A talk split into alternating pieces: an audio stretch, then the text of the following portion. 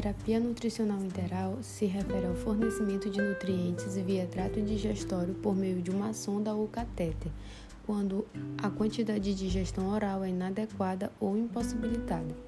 Em certas circunstâncias, a nutrição interal pode incluir o uso de fórmulas como suplementação oral ou como via exclusiva de alimentação. Algumas vantagens que a nutrição interal apresenta são a, o menor custo comparado à terapia nutricional parenteral, o estímulo da função digestiva e absortiva, estímulo para a função hormonais da mucosa, manter a integridade da mucosa gastrointestinal, manter a homeostase e competência imunológica, o pH e a flora intestinal, intestinal normais, diminui o crescimento bacteriano do intestino delgado e atenua a resposta catabólica, reduz a incidência de hiperglicemia e apresenta menor incidência de complicações infecciosas.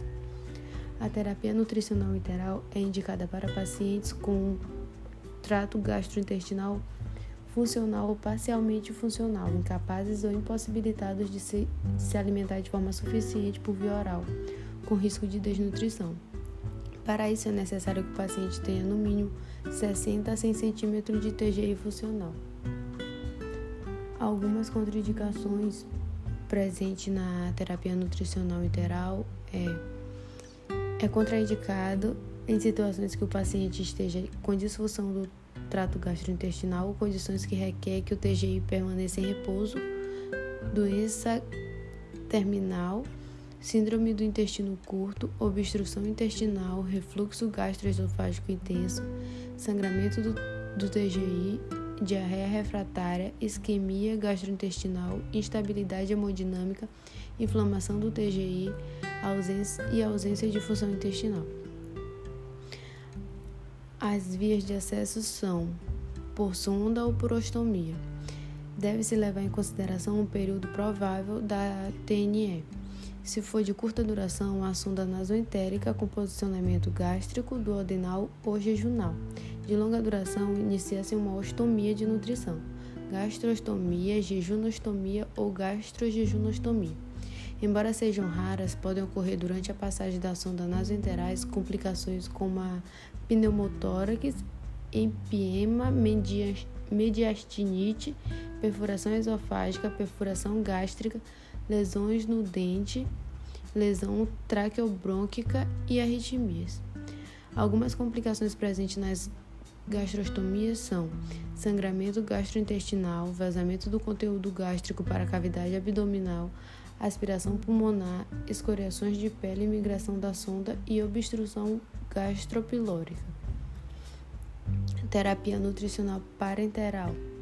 Caso haja impossibilidade temporária ou definitiva de ser usado o TGI para alimentação, principalmente por doenças que provocam a má absorção do nutriente, indica-se a terapia nutricional parenteral.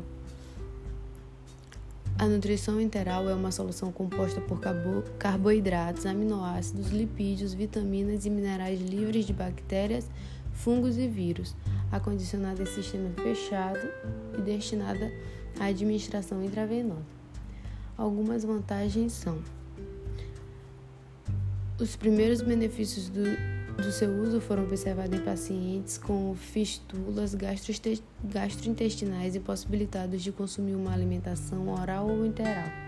A nutrição parenteral mostra-se benéfica no seguinte caso, nos seguintes casos: suporte nutricional perioperatório em pacientes com moderada grave desnutrição, doença de Crohn em fase aguda, fístulas gastrointestinais, síndrome do intestino curto grave, pacientes críticos com indicação à nutrição parenteral prolongada e pancreatite necrotizante aguda grave.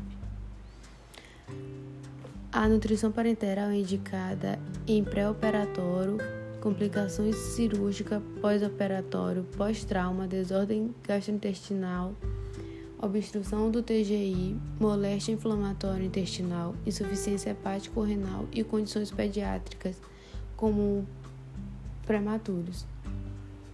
É contraindicado para pacientes com instabilidade hemodinâmica, edema agudo de pulmão, anúria sem diálise, distúrbios metabólicos e eletrolíticos. No entanto, é contraindicada a indicação parenteral quando o paciente pode ingerir e absorver quantidade suficiente de, nutri de nutrientes por via oral ou interal.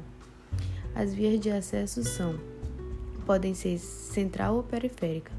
A central é administrada por uma veia de grande diâmetro, geralmente a subclávia ou a jugular interna que chega diretamente ao coração. E a periférica administrada através de uma veia menor, basílica, cefálica ou umbilical, geralmente na mão ou no antebraço. Algumas complicações podem estar relacionadas ao catéter, com a estabilidade da formulação da nutrição parenteral e sua interação com medicamentos. Podem ser de origem metabólica ou nutricional e relacionadas a diferentes órgãos. As complicações relacionadas ao catéter incluem infecção, oclusão, trombose da veia central, embolia pulmonar e sepse. Dentre estas, a mais comum é a infecção causada pelo catéter devido à má asepsia no ambiente e a técnicas na manipulação da dieta nos acessórios utilizados na pele ao redor da inserção do catéter, que pode causar migração de microorganismos ao longo do catéter, infecções sanguíneas, dentre outros.